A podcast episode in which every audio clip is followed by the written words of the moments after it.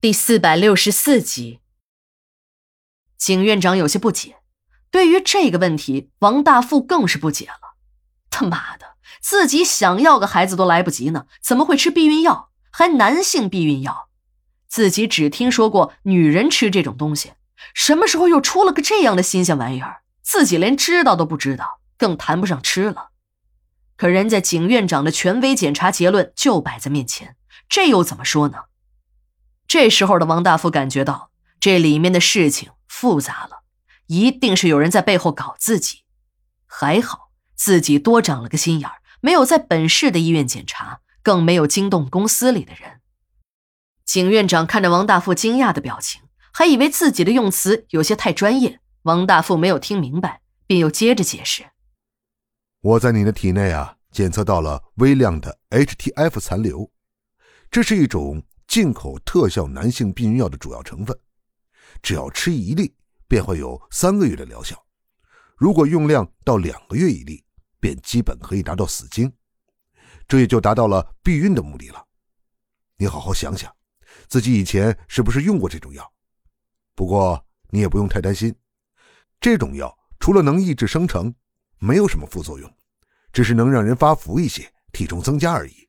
在停药之后三个月。便会恢复正常的生育能力。经过了景院长一通扫盲，王大富知道了，这种药物是纯人工合成的，在自然界中并不存在。也就是说，自己一直在吃这种药，而这药呢，一定是有人偷偷的下给自己的。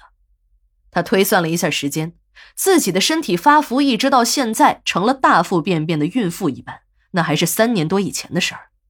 王大富一直很注意锻炼身体。以一个兵自居，但自从包了兰妮这个二奶，他的身体开始变形了，体重也嗖嗖的上升。最初他还以为自己是有了心爱的女人，生活懒散了下去，这才导致了身体的变化。现在看来，完全不是那么一回事儿。他想了一遍，能把吃的东西塞进自己嘴里的人，那是有数的，就那么几个人。一个是自己的老婆小芝，这个傻女人。根本没有可能做出这种有心机的事儿。二呢是后来的小红，小红是党委的秘书，平时给自己端茶送水，自己也没有什么防备。但这是后来的事儿，无论是时间和动机都对不上号。再有就是自己的小情人兰妮了，但兰妮是一个单纯的女人，没有这样的心机。再说兰妮都已经愿意给自己生孩子了，还会在乎这个孩子是正常生育还是人工受精吗？如果这些人可以排除，那目标就只有三个人了，一个是小钱，还有就是小钱的表妹柳静，再有就是那个平时不多言多语的保姆张姨。王大富虽然感觉小钱有一些可疑，但小钱的动机是什么呢？在他看来，自己救过小钱母亲的命，小钱是自己的绝对亲信，不可能在这样的问题上害自己。再说了。小钱为自己都能办离婚，要是有害自己的心，还帮自己干嘛？直接不帮这个忙就行了，还犯得上这样的绕圈子吗？王大富最终把怀疑目标锁定在了柳静和张姨的身上，尤其是那个柳静。别看她是小钱的表妹，却和胡德利的一个侄孙在谈朋友，在没有到自己的身边时，还在胡德利的大别墅里干过几天。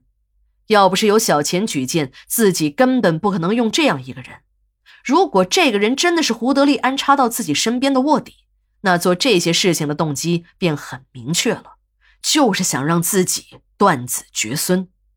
可现在的现状是，兰妮已经怀孕，柳静如果是卧底的话，应该采取下一步的行动才对呀。可是，王大富想的头都要裂了，也没有一个具体的结论。但无论如何，自己也不能坐以待毙，让人家算计自己而不还击，那不是他的性格。虽说他给自己现在的定位是要隐忍，可那是对胡德利，对别人，尤其是对这种对手安插在自己身边的隐形卧底，他见一个杀一个，绝对不会手软。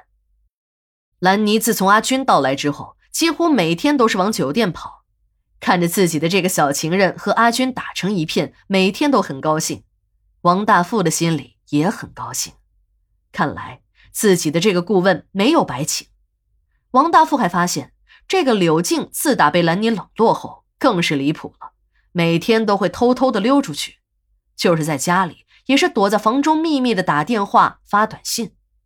他已经派人跟踪了几次，结果都是一样，去见那个胡德利的侄孙了。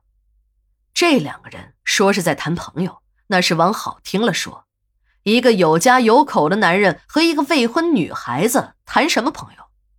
其实啊，这谈不谈朋友倒在其次。如果让这个女人坏了自己的好事儿，那就得不偿失了。